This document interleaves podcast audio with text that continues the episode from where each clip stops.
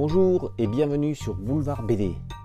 Aujourd'hui, Black Out. Hollywood 1936. Maximus White, de son vrai nom Maximus Oanzi Whitehorse, souhaite devenir comédien.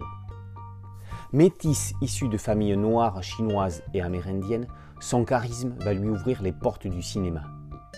Bien avant que Sidney Poitier ne vienne dîner, avant que Harry Belafonte ne triomphe dans la comédie musicale John Murray Anderson's Almanac, également avant que Yul Brynner ne devienne le roi de Deborah Kerr, Wade accédera au rang de star. Pourtant, aucun générique ne mentionne son nom. Lou Wing-Fang et Hugh Nicole visitent la grande fabrique du rêve hollywoodien à travers le destin romancé d'un acteur imaginaire. Comme immergé dans un vrai film du vrai cinéma, on marche sur un fil tout au long de l'album, ne sachant jamais si ce que l'on nous raconte tient du mythe ou de la réalité.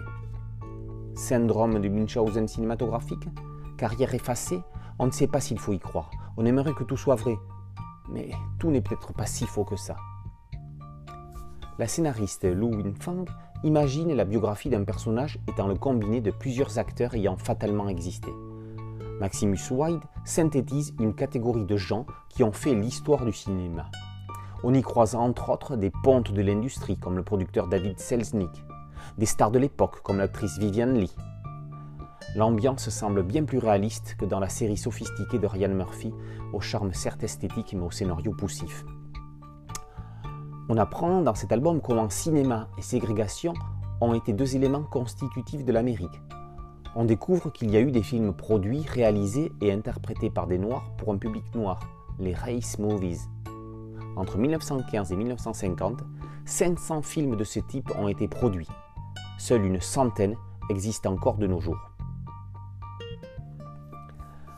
Après l'exceptionnel Saint-Rose à la recherche du dessin ultime, le non moins exceptionnel Hugues Micole passe d'un délire aventureux à une fausse réalité, ou une vraie fiction, dans un noir et blanc oscillant entre la caricature et un réalisme immergent dans l'époque. C'est parfois volontairement froid comme un roman photo, c'est surtout impitoyable comme le fonctionnement du système Hollywoodland.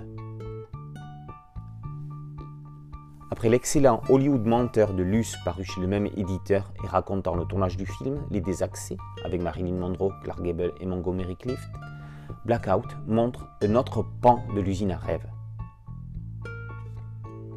Hollywood est une fiction, il se nourrit d'histoires, fabrique des héros, les célèbre et les brûle. Maximus Wide entre en scène. Silence, on tourne.